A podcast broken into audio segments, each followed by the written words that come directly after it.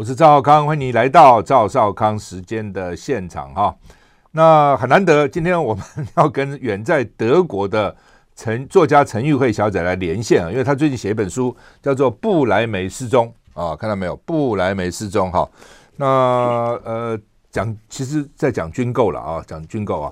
来，陈小姐你好，你好。现在现在是你们早上六点对不对？对，是有时差哈。天还天还没亮哦，天还没亮，对不起啊，有一点亮了，开始亮了，开始亮了。是是，把把你一大早挖起来哈。那呃，我也的，应该的。你以前写的书跟好像那个风格不太一样啊。那这本布莱梅斯，我觉得我花了两个晚上把它看完哈。它的它一篇一篇都不长，一都短短的，短短的，就很很好念的哈。跟有些哇，那个长篇小说写的。这个写写写的很很不容易看，这个很容易看进入哈。我觉得这种写法蛮不错的。为什么你找到这种写法呢？呃，首先我必须说，我觉得赵先生是我就是遇到的这种节目主持人中最喜欢读书的，而且 最有 而且最常有就是最常有读书心得的人。呃，为什么写这本书？可能是因为我以前呃在。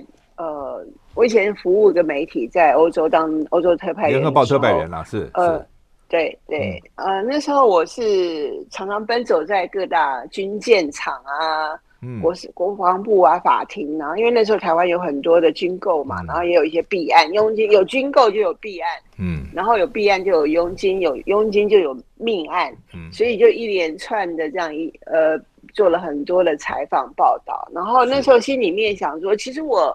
我内心里面做最忠诚的还是文学，虽然我跑了新闻，嗯、我我做了戏剧，我拍了电影，可是我最忠诚的还是文学。所以，我其实这个想法很久了，就、嗯、呃几乎二十几年了。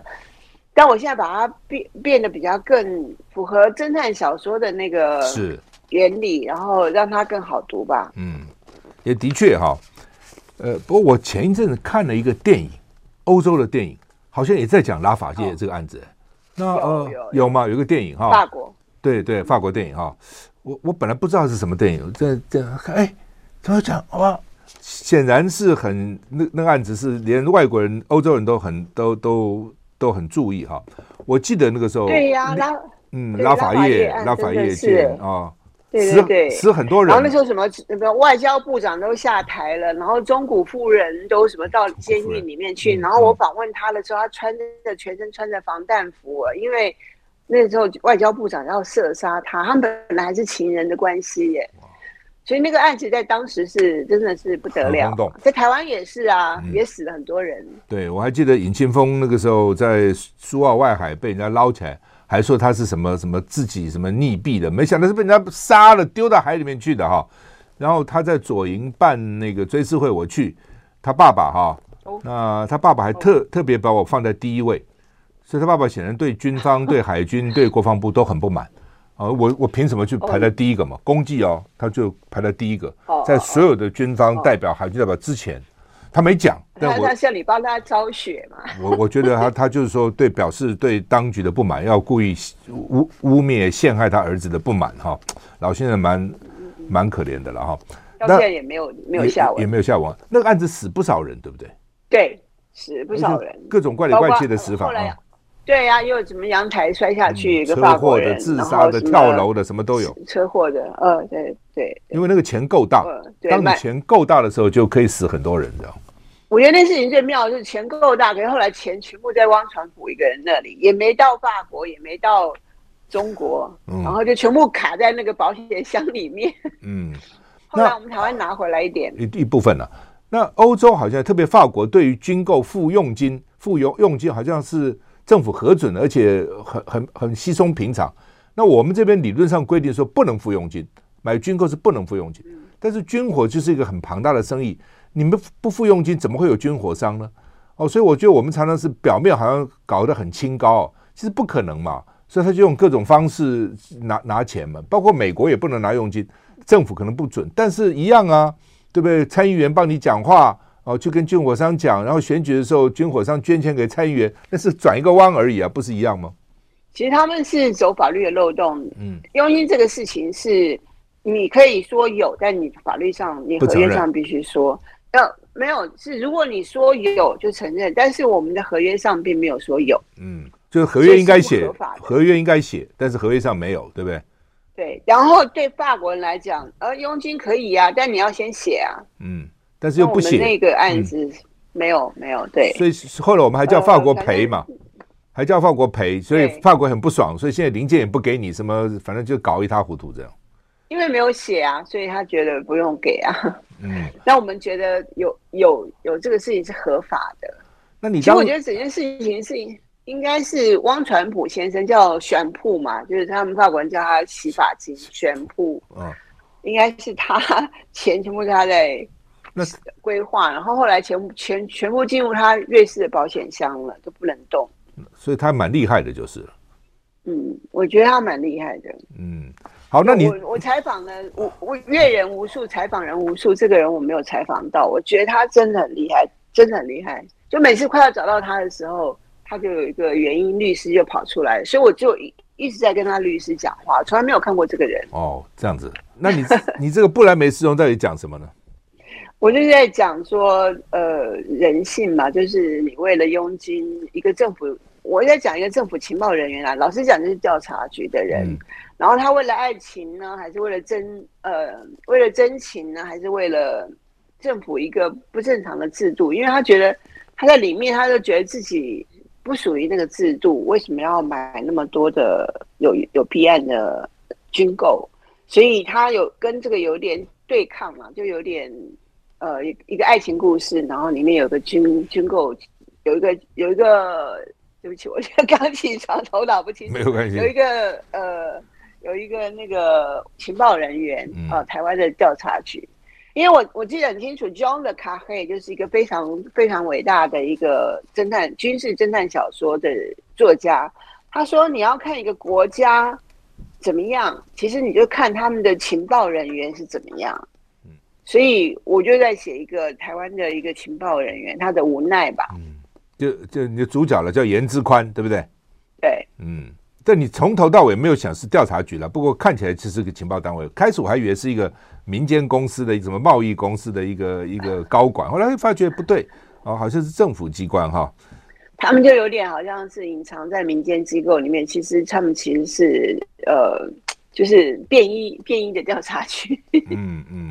是，尤其因为因为因为是这样子啊，德国跟台湾没有呃没有没有司法互助，嗯、没有司法互助的合约。嗯，比如说台湾跟瑞士当时有签过嘛，所以瑞士可以呃把钱呃还我们啦、啊，瑞士可以让我们人过去呃开会啊。嗯，嗯可是德国是不行的，你今天如果有个调查局在德国调查什么东西，啊立刻遣回台湾，因为台湾跟德国没有邦交，也没有司法互助的管道。嗯，所以我没有办法写他，就是哦，我调查局，堂堂调查局，或者说美国 F，我如果是美国 FBI BI 我就来了。可是我台湾的调查局来，我不能说我是调查局的，这是台湾的呃处境啊。嗯，不过我们跟台湾跟德国其实关系还不错，因为我那时候当环保署长，曾经到欧洲去访问哈，法国环保部部长邀请我，我经过荷兰，经过德国，我在德国见了六个部长哎，哦，经济部长、交通部长，反正各种部长。有的还在办公室哈，还有德国的环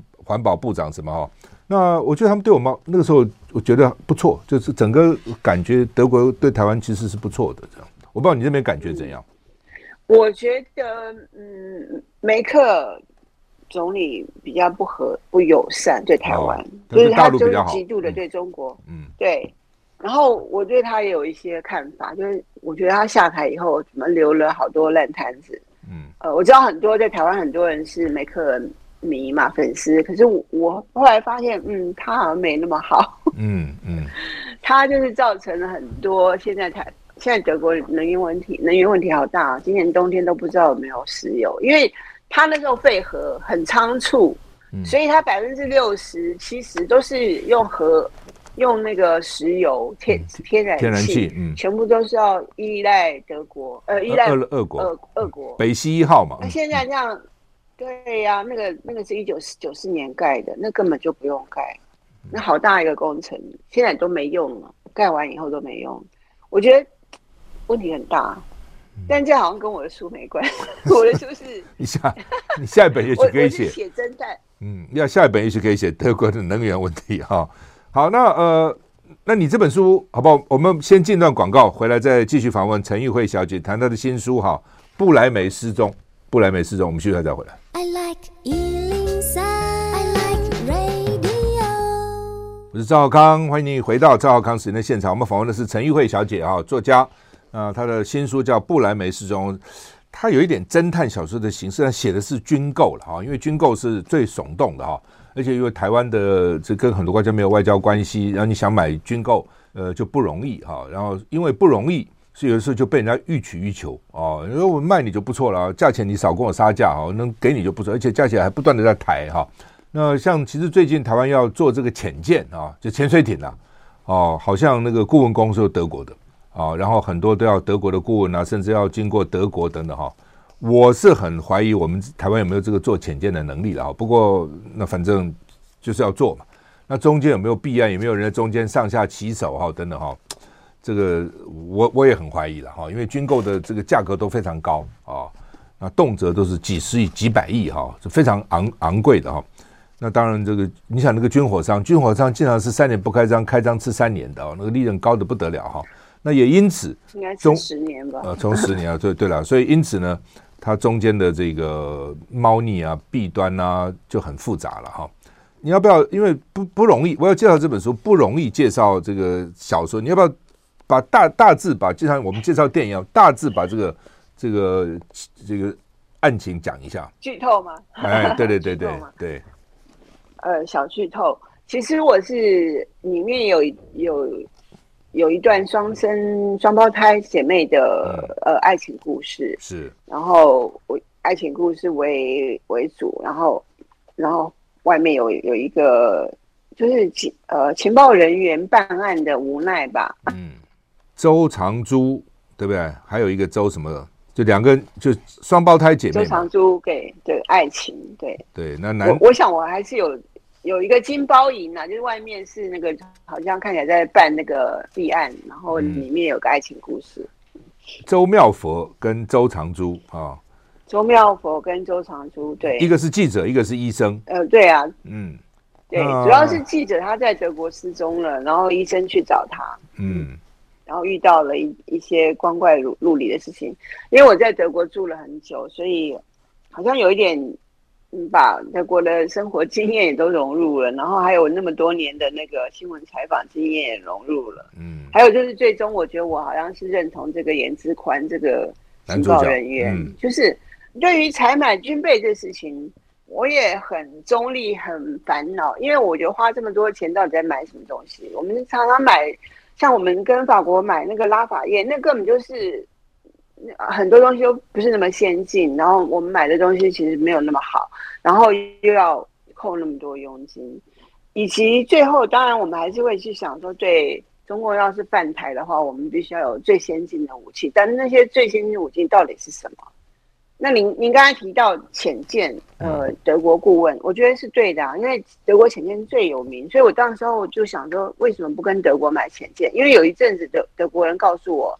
说他们愿意卖潜艇给台湾，那只是因为北约的关系，所以没有办法输入到台湾来。所以他们那时候就建议说，跟新加坡 STM 合作，就是把他们技术拿到新加坡，然后我们再从新加坡进口。其实那条路当时是通的，后来我不知道为什么变美国前线。美国前线其实没有那么好，我觉得。不过可能是因为我们也要跟买美国买吧，至少要付一段一一段保路费，保路费。呃，现在我不知道。现在我不当记者之后，我比较 呃花时间创作。我我对潜水艇的下落就不清楚了。嗯，呃，主要美美国一定要同意了啊，然后美国同意，然后呢，反正一些美国老大哥们他同意，然后你因为美国不做了，美国现在不做呃柴柴油潜舰，他只做核子潜舰然啊，所以他那他又不准你用这个核动力潜舰，所以你只好去买潜柴油潜舰。那找来找去，他就找到找到德国了，但也不是全部德国做，他那个等于是很多国家真的东一个西一个拼起来的哈。那将来的武器系统什么，我也觉得很怀疑了。不过没办法，你现在就是对啊，而且就像你讲的没错啊，因为我们嗯，你当时买拉法叶，因为我们那现在拉法叶都旧了，都多少年了？都三十年的事情了，对不对？对啊，那个零件都已经很很过时了。嗯，而且我我几好几年前就听德国人讲说，中国也在已经要制造航空母舰。嗯，然后也是跟德国跟德国合作吧，德国顾问吧。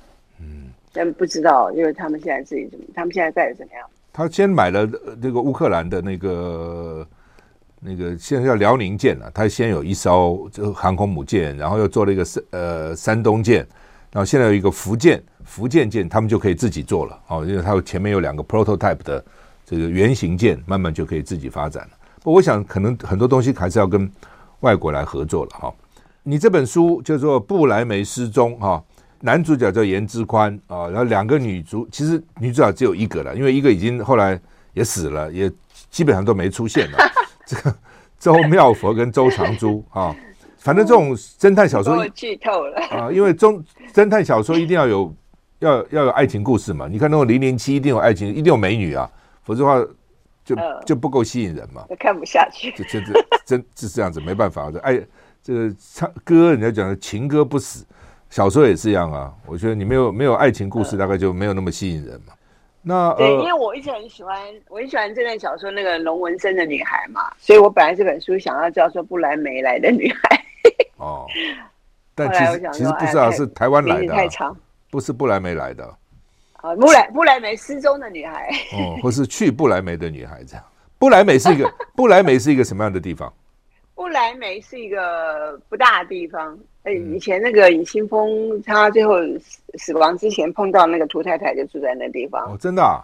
哦，哦，对啊，布莱梅是一个蛮有蛮漂亮的一个小城了，小小城市吧？是一个港吗？是一个港口吗？有很多造船厂吗？对对对，它它是一个城古城跟港口。嗯，就是布莱梅是个港口。是。港口内有一个造船城，造船厂也有。嗯，对啊，有呃蛮漂亮的啦，因为有也有船，也有河。嗯，所以你的，可是我觉得很很荒凉，我宁可住在柏林。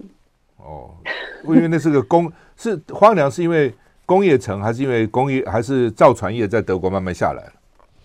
对，造船业真造船业真的慢慢的下来，那个失业的比例非常的高，就是。呃，其实我觉得，嗯，可能疫情也有影响吧，因为他们也有一部分的订单是做什么游艇啊，嗯，呃，货轮啊，那这个这两年大家都订单都没了嘛。好，了解。我们现在访问的是陈玉慧小姐，她的新书《布莱梅失踪》哦，其实基本上是讲猎猎雷舰啊，那到底怎么回事？我们休息一下再回来。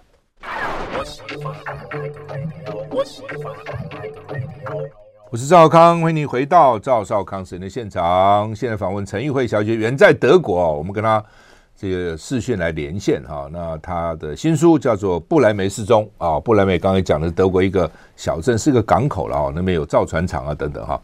那我们想要海军想要买一些舰啊等等，要跟德国合作呢，所以跑到这个布莱梅去哈。那这个书呢是有一个这个女记者啊，是给日本电视台工作的女记者，叫周妙佛。他的妹妹呢，叫做周长珠啊，双胞胎姐妹。他妹妹是一个医生啊，是一个医生，比较神经质的哈。那另外呢，调查局一个男主情治单位的男主角是颜之宽，呃，显然就是我们的情治单位也好了，军方也好，跟这个德国的这些军火商啦，其实看起来都有关系啊。所以这这中间发展出这个一连串的呃故事了哈。那这个离奇事件，哎对，然后这个呃。周周妙佛后来就被绑架了啊！那之后，咱妹妹就来找他啊。被绑架原因是什么？因为他知道太多事情了，是不是这样？他知道到底太多内情了，所以被绑架了。对，他知道太多内情了，对，嗯，所以被绑架。然后人家以为他手上有什么证据。嗯，我在看这个事情，如果他们不去找他，还不会死啊？找了他才死了。嗯，那所以找了他到底是对的吗？嗯、还是不是？反正本来也也不不不见得会死嘛。我觉得，我觉得记者要到底要冒多大的生命危险？其实我以前在当年《要报》特派员的时候，我跑那些避案啊，到什么？我不我不止到不来梅，我到到汉堡，到 Kiel，我到那个法国的勒里勒里昂罗维用。嗯，我其实我觉得那时候跑那个拉法叶舰的时候，那时候避案数字很大，嗯，我就觉得我好像有生命危险呢、欸。嗯，因为我跑去那个勒里昂的时候，我才 check in，然后我的房间的电话就响了，哦，我去接，然后有一个人真的用法文告诉我，就是说。呃，vous allez partir tout de suite，他说你要现在就要离开，要不然你有生命危险。我想说是谁啊？嗯，谁？这是谁打给我讲法文，而且是法国人？我不知道，我到今天都不知道。然后我因为那通电话，我就立刻，我还没 check in，我就 check out 了。你真的就走了？所以被吓到了。因为我怕到啊，因为我真的很怕到。然后有一阵子我也那不他就达到他的目的了吗？把你吓走。我我只是换房间，okay, okay. 我还是继续去采访。然后我的采访就变成说，嗯、呃，我当时当天我要采访的重点就是说，我们买的拉法叶会从他那个洛克用的那个港口船坞开出来，开到大西洋去，要开回台湾。然后因为他们开出来的时候不不能让大家知道说这个是台湾的舰，嗯、所以他们就上面盖了一个欧盟的旗子，一个一个。一个古法国的旗子很大，这样盖住。然后我知道说，台湾的驻巴黎的人员、国防部的人全部在上面，因为是我们的船嘛，然后开回来是我们，嗯、所以呢，我要采访这个新闻，没有人邀请我，而且还有恐吓我生命危险。然后最后我就想到一个办法，这个办法我在小说里面也有写，就是因为他那个船坞对面也是一个就是河嘛，那对面也是有有有岸岸上，所以我是带着很大的。显微镜去借的，望远镜、啊、很清楚的显微镜，望远镜。哦哦，望远镜，望远镜，望远镜。对不起，说错了，没关系。嗯，我就跑到对面对面的岸口，然后用望远镜很好的跟你去看。我就是每一个人我都看到、欸，哎，就是我们巴黎的人呐、啊，那里的人，我只是不能确定谁是汪传福，他有没有去？嗯，应该没有，不知道。那呃，对，很好玩，很好玩，很多很好玩的采访经验，我在里面也有一些。放一些些吧，但还可以，我觉得还可以写好几本，因为我那时候采访的时候就很多人生经历。嗯、那时候我我我没有把它全部放进去，因为想说小说是小说。嗯、可是我今天回想起来，哇，我经历那些更真实人，才更应该写成小说。是，既然我们买了舰，也都拉都舰都做好了，要航到大西洋到台湾，有什么好怕？他们怕什么？怕中共抗议吗？还是怕怎样？对，怕中共。抗议，还有就是这个根本就是不非，就是其实我们台湾在欧洲买东西、买买军火是不合法的，因为北约的关系。北约是他们是说不能把武器卖到北约之外的地方嘛。那你那个国家如果跟北约签订和签订的，那你就不应该把武器卖到北约之外的国家呀。所以。光德国，他把武器卖到南非、土耳其都有问题。以前土耳其不是欧盟的时候，嗯，南非更是有问题。他们光卖南非就问题好大，整个社会都在攻击。嗯，主要因为南非的人权问题。现在，嗯，呃，因为他们不是欧盟的啊，不是他们不是北约的名单。土耳其是北约的，所以现在，嗯、对，那最早土耳其也不是北约.那就是说，就就是现在就是。像乌克兰的军火输送也是违法，因为它也不是北约，嗯，所以现在乌克兰是希望加入，希望能够增加入，对，加入欧盟，他们最期待是加入欧盟。嗯，那德国武器做的不错啊，德国工业很发达啊，那德国到底讲输出应该很多才对啊。法国法国也是北约，法国也输出很多啊。对，法国输出很多，嗯，对，光拉法叶其实那个金额，我觉得不必那么大。嗯，中间哦，他们都是被戴帽子，乱乱，对对啊，德国武器很有名啊，因为希特勒 以将就是还还是有，他们发动两次世界大战嘛，所以他们还是有一些以前做武器的那些技术工厂。嗯，对，我记得我十几年以前、二十年前，我忘了多久以前访问过你，对不对？那个时候你还是特派员。对啊，我很记得很清楚，那时候你还问我一个那个。拉法叶军案的那个，他是预算部长吧？嗯，预预算部长马哈斯，然后他说他知道这个拉法叶的预算名单的事情，给谁给谁他都知道。然后，然后我问他，然后他就跟我讲说，我知道我有这个名单，我看过这名单。然后我说那名单在哪？他说我已经把它那个埋在树下了。然后我就不知道是他的幽默呢，还是他真的怕了不敢说。他说他把那名单藏在树下里面。对，因为那名单只有杜马，就他米米特洪，就是只有几个人知道嘛。所以我也那时候米特，我不知道那时候米特洪还在不在，还是过世了。然后杜马是他入狱嘛，就不可能说。所以这个预算部长他说知道那。哇，我觉得那太太宝贵，赶快问他说那名那个预算名单，那个佣金的预算名单是要给谁？结果他跟我讲说他藏在树下，我就觉得这好像不像法国人的幽默，应该真的，他真的藏在树下。法国人通常怎样？会这样会用这种方式来讲话吗？也有，但就这个幽默有点不像，就比较像英国人幽默。我哦，我现在忘了当时我怎么找到你的。是因为你在联合报上有写类似的东西，是不是？对对对，我那时候经常啊，我跟你讲，那所有的那个弊案、军火、那个独家新闻，全部我跑的。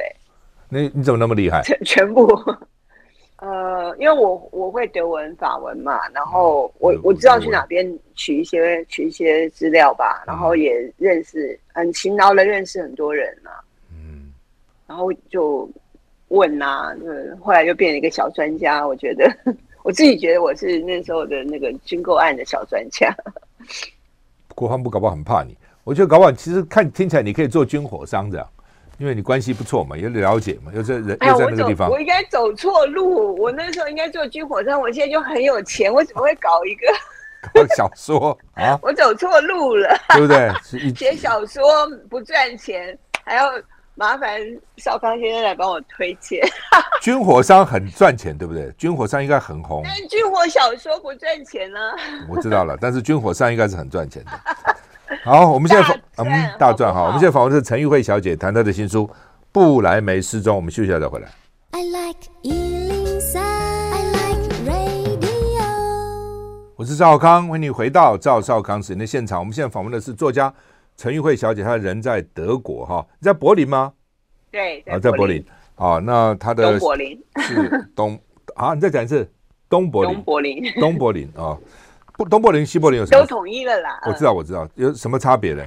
嗯，我觉得因为呃，东柏林比较热闹嘛，对，西柏林我觉得比较多老的人口，因为以前柏林人、西柏林人。住了很久，所以我觉得东柏林现在就是比较多年轻人，比较热热闹，哦，就比较有趣。等于反而后来发展的发展的会比较比较现代，就是对，因为它、嗯、它比较有那种 fusion，比较有那种混合的那种味道，就大家比较喜欢吧。嗯嗯，那东德跟西德人有那么大差别吗？隔离了那么几十年？哎，现在已经都三十几年了。我懂，但是呢，德国围墙倒了，倒了都三十年了哦。嗯。小孩子都已经那么大了，其实我觉得以前我刚到德国的时候，因为我我在德国住很久，我就是围墙倒后就搬到德国。那时候我看德国人东西德，我一一看就知道谁是东德人、西德人，然后听口音什么什么。现在根本不可能，除非他真的是六七十岁。嗯，小孩现在根本就是完全完全的都一样，而且有的东德小孩更酷哦，真的更酷。那因为他们有一点点呃，从父母那边得到一些些什么文化，然后在我觉得他们有他们的文化啦，然后再融合西方的文化，他们其实更酷。他们的漫画好棒，他们做动画都好棒。那到底他他们当时该不该统一？当时西德有抱怨啊，说啊，东德统一要花那么多钱啊，西德好落后啊，东德好落后啊，什么人也不对啊，跟我们也不太一样。到底现在回想看，到底怎样？你看西德的抱怨是说我们付那么多钱，嗯、然后东德的抱怨是说我们身份、名字、处女膜也都给你了。嗯，东德人其实也是抱怨更多哎、欸，然后他们觉得他们的文化也没了，国民也没了，什么都没了，就这样，就好像是就是就是嫁嫁过来了，入赘过来了。嗯，那整个德国东德人不满意的，嗯、还是不？现在应该一段时间了。那大家就比较不会了啦。对，之前好多年东德人都在抱怨。对，为什么呢？就是说他不是因此随生活水准也提高了，也比较繁荣、比较自由了吗？抱怨什么呢？我有个朋友，他真的年纪大概五十几吧。他那时候就是统一的时候，他二十二十出头。然后他说他是最后那个年纪的人，最后最后跳上那班往前开的列车，因为他说他到了统一之后，他越生活很困难，他连报税都不知道怎么报。然后有一阵子，他的父母连打国际电话都不知道怎么打，就是我们不是加零零二零零九什么打国际电话吗？他父母连怎么拨怎么打都不知道，因为他们从来没跟外界联络过。嗯、所以当时是慢慢的啦。那现在当然就不会有这种问题，现在他有手机了。嗯，就是他们其实呃，这个融入过程也是蛮痛苦的。那经济上呢？经济上到现在都不好哎、欸。呃，因为之前不是说呃废核嘛？然后呃也不要燃煤嘛。嗯。因为东德有很多褐煤嘛。嗯。其实东德就是也没什么生产啊。对啊，就一些煤啊，然后有一些呃小工厂，没有什么特殊的资源。所以现在因为德国现在马上问题就来了，就没有没有石油，没有俄罗斯石油，没有天然气了。嗯。所以呢，马上就要。开始燃煤了，对，空气可能就会很污染了。就是这个燃煤数量要拉的很高，所以东德的一些燃煤厂会重开吧。核能厂不能重开，但燃煤厂厂可以重开。就是接着下来，我觉得今年冬天可能就是在烧煤了，我就不知道那空气指数会怎么样。对，这个也原来被原来德国被认为是一个绿能大国，现在快要变成变成一个这个。烧煤大国，这个很反讽刺，很很反讽啊，很讽刺的。嗯，我觉得这个人要我说的不客气，很多人他也对我不高兴。就是我觉得这梅克尔要要负责、欸，哎，嗯，他就说他不道歉，他说他那时候觉得是应该的，然后跟普京交好也是应该的什么的。那可是北溪管道这样一盖，然后全部都是要靠俄国。就像我们结婚也不可能说自己不备一些自备的能力嘛，所以就完全的就用他的东西。我对他的能源政策，因为他是突然废核的人，所以他能源政策要执执行的好才对。可是他并没有，嗯，但他因为他是东德人呐、啊，所以大家对他很宽容，很多人都很喜欢他。那我觉得王我不喜欢他，好像有点政治不正确，不过我还是有点觉得他应该要减，他应该要。那赵先生，你觉得呢？前任前任总统或前任的政治人物要对下面的政策负责吗？如果他那时候做很重大、很重大的错误，但他始终不肯不肯负责、欸，哎，不道歉、欸，哎，他说他没错、欸，哎，客气不？另外一个，嗯、你说，另外一个现在现任的那种 Scholz，他就说他道歉，嗯，啊，没有，现在那个总统啦，对不起，丹麦啊，他说他道歉，我那时候不应该亲二，我们那时候不知道，对不起。他至少说了，梅克尔不道歉。对啊，这我看德国这个能源问题很严重，而且德国现在绿党很强了嘛，对不对？都已经进入联合内阁了嘛。以前绿党没那么多席次啊，现在大家也重视环保啊等等啊，所以绿党在德国副总理也是绿党嘛，所以外交部长是绿党，所以绿党现在蛮强的。对，可是再强的话，那风能风力发电只有两 percent 呢，再怎么强？对，那你那个什么其他的发电只有一 percent 呢？你这是还是要看，还是要靠石油嘛？你没有没有核能之后，你就是石油，石油石油天然气就百分之六七十了，然后再燃煤二三十，你真的没办法靠风力发电，就百分之二而已啊！盖了一大堆，而且那个盖的速度也很慢，很难看，对对对。那我们现在就是要好开始燃煤燃煤了。所以听起来也是有点令人失望。不，德国其实虽然自己说不用核电，但是买不少法国的核电啊，用用人家法国，法国法国有百分之七十都是核、啊、核能发电嘛。对啊，其实因为他那个法国跟德国那个交界，通通是核电厂。我觉得德国是说他不要核能，其实他都在买法国的核能，这有点假道德，假道德了。所以我就怪梅克尔在这嘛，就是你废核废的这么快，那你你很多的措施手段其实并不符合你真正的原则嘛。像跟法国买核电，真的是还是有的事情。我觉得这个就是不是废核啊，对，是让别人让别人赚。哦，就是说如果核电假装自己很清高，对对，如果核电真的这么差，那你就该拒绝用核电。那你自己不发，你去用法买法国的，那从如果核电那么坏，你不是以邻为祸吗？对不对？所以从某个角度看，这个道德是有问题的了。如果你自己是觉得那不好，假如你自己没有觉得那不好，还好，你就觉得那不好，用人家的，用在在你边境上发，那我觉得那就是很假道德了。哦，嗯嗯嗯。好，我们现在对，我觉得这个就是假道德。嗯，我们现在访问的是陈玉慧小姐，谈她的新书《不来梅失踪》，我们继续再回来。我是赵少康，欢迎你回到赵少康时间的现场。我们现在访问的是陈玉慧小姐，远在德国柏林，她在东柏林哈。我们谈她的新书《不来梅失踪》哈。你从最早当记者特派啊，然后跑很多的新闻，然后写开始写小说《征婚启事》，《征婚启事》后来还我看那个电影那个《非诚勿扰》是根据你《征婚启事》改编的，对不对？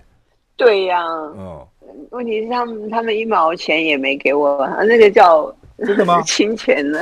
舒舒舒淇演的嘛，没有给你钱。我以为是改改编剧本，不是要经要经过原作者同意啊，还要什么付版权费都没有啊？没有，他因为他是葛优演男版嘛，就是我是其实我征婚是女生在征婚，然后他那个《非诚勿扰》是葛优一个男生在征婚。对，可是我觉得好莱坞有个概念叫 high concept 嘛，对不对？嗯。那这个 high concept 你还是要你还是要告告知对方嘛。嗯呃，反正我也跟陈国富讲过了，算了，我也原谅他了。时代年代很久了，对了，那个时候当时就有人说：“哎，你要你要告他们什么的。”我就想说太麻烦了。嗯，不过那个时候反正版权在大陆一直很麻烦，台湾很多作家这边被人家盗盗一堆也没办法哈。那你从那个征婚启事一路这样走下来，风格现在看显然有变嘛？到这次的这个布莱梅失踪。可能我个性吧，我我我是很喜欢，就是啊、呃，我是很喜欢变化的，就是我每一本书都不一样，嗯，对，我不喜欢重复，然后所以我每一本书，我一本是历史小说，一本是家族小说，一本是侦探小说，一本是瓷器，一本是茶叶，反正我写了非常多本，每一本都不一样。我觉得下一本应该也是不一样。我不喜欢写，我不写，我不喜欢写一样的东西。不过现在好像书。书的市场越来越困难，对不对？很困难，很困难。现在越来越没有人读书，我自己都不读书了，所以我觉得人家没有来买书，我就算了，是吧？啊，OK，我也我也了解，不能算了。但是就觉得啊，OK，好了，我也了解。我现在也不怎么读书了。为什么？好吧，先从你为什么你不读书了？那你都你都干嘛呢？因为我不晓得，我觉得时间过得很快，嗯、然后我觉得好像我除了自己的，我自己要写我的书都来不及的感觉。而且我觉得我年轻的时候读了太多书了，很多书我已经看过了。虽然啊，有人跟我讲说：“哎呀，你年轻读《红楼梦》，你现在读《红楼梦》完全不一样心境。”可是我我也买了《红楼梦》最好的版本，什么什么的，我就打开十几页，我就重读。我觉得哇，这怎么有世界上有这么好的文笔？问题是我读完可能要一个月，我没有一个月的时间呐、啊，我只能跳着读啊。文笔很好很好，我知道故事，那就这样。因为我也不是红学，就很多书都变成这样。普鲁斯舒特的书，我也是小时候读过。我现在在看，哇塞，你们一页都讲，每一个都有讲好好久好久，都在怀念。我觉得我有没有时间跟他一起怀念呢？这就算了。然后有卡夫卡什么，我现在就是重读大师啦。我觉得年，嗯，可能就是觉得大师东西还是比较好，想读重新读大师，但是觉得没时间。对啊，以前我们当学生的时候，我记得那个学校图书馆书都借都看光光了。但现在大家也不看书了，所以也那怎么办呢？将来会变成一个怎样？你有你有固定你有固定去图书馆借书，然后你有还书的经验吗？有啊有啊，当然以前啦，学生时候了，现在没有了啦。嗯，那个我觉得那个是一个最淳朴美好的时候。对，可是 去图书馆借本书，然后还一本书。对，都不不，因为当时学校也比较穷，图书馆书也有限，大家也看光光了。什么世界名著啊，什么那时候也都看完了，这样子。哦，现在是去一大堆书，不知道买哪一本。嗯、这也是哈，给我们做个结论吧。这个布莱布莱梅失踪，你要大你大概写这本书要告诉我们的读者是什么？那读者从看你这本书可以得到什么？哦，我是想要提出一些我后面的东西，就是说，好，如果真的要非买军火的话。我们是不是要更透明化的去买？不要买到一些落后的，不要买到一些佣金的，不要卷入一些命案的。就是如果非要军火，我们已经觉得一定要军火的话，要跟谁买？要怎么买？然后不要造成命案的发生，避免命案的发生。呃这本书里面可以提供一个参考。嗯、然后他我主要是希望写的很容易读啦，好好读，这点是做到了。然后我的背景背背景很清楚，嗯，这是很容易读的书，而且蛮有趣的。其实往往下看，蛮好看的，蛮好看的，也蛮容易读的。谢谢谢谢。不过当然也跟你因为记者做很久啊，所以你采访这些新闻有关嘛。否则谁一般人怎么会知道这些内幕呢？怎么知道这内情呢？没有哎、欸，我刚好我这本书其实我刚好就是不要把我的新闻采访的东西写进来，然后另外再去想一条线。那我我最近在想说，哦，我那么多真实经验，我才真的应该写一本小说，是自己的经验。这个上面这个书上面不是我的经验，是我想象的经验。那对啊，我的意思说，为什么你的经验不写进来？你当时是怎么想？我当时是觉得我不要用我真实经验，因为我不想让大家觉得那是我。但是不一定啦。我现在写完这本，我觉得我我我下一本会写别的，不一定是这一类的。嗯，我可能会写中美台的中美台的政治关系吧。OK，象征一个一个婚姻跟一个情人的关系，然后最后有谋杀。台台湾被谁谋杀了？中美台。台湾没有被谋杀。不过，不过，我觉得你以前跑，既然跑拉法叶，跑这些军火，跑那么多年，我觉得你写别的不管了，那那个东西还是应该把它写下来，留下来。我记得时候我访问，我还访问了那个时候德国兴业银行那时候的总经理，哦，我还跟他通电话，他在法国，因为很多大笔钱经过他们嘛，哦，银行也扮演一个很重要的角色。后来我这边访问完以后呢，地检署的检察官、专案检察官还来打电话给我说，我们都知道你访问了。我们能不能来听听你那个录音带？哦，还不出出动好几个检察官到我办公室来，希望能够给他录音带。我说可以啊，这没问题。广播本来就是公开，又不是什么秘密的哈。他们还把它拿去作为办案的参考，你知道？哦，所以我觉得其实其实真的是很复杂，那么大的钱，牵涉那么多的人命，哦，然后对国家的这个国防有这么重要。所以我想，你如果来写，一定是第一手，一定是不错的，这样也是一个历史记录嘛。我我访问了，我访问法国、德国，不知道多少检察官呢。然后有一次才决呢，呃，他找到汪传不，我说你怎么找到的？是一个的呃苏黎世的检察官，我还记得他叫车林了。然后他是第一个找到汪传汪传甫这个人犯犯案，然后他的钱在银行，在瑞士银行五亿什么的。然后我就问他说：“哎。”你是检察官，你怎么会找到这个人的钱什么的？然后他说是因为有银行就是必须要透明化，所以有一些单子名单，然后他就有一大段名名单进来，然后他就说他就是他不知道汪传普是谁，他就打入 Google，结果就跑出一大堆汪传普跟那个尹清枫名单。然后他就决定要扣留他。哇，这这个很有趣哈。用 Google 办案。嗯，好，非常谢谢陈玉慧小姐，远在东柏林，德国东柏林跟我们连线，谢谢，谢谢你，谢谢，也祝你这本书能够卖得好，谢谢，谢谢，谢谢，拜拜，谢谢。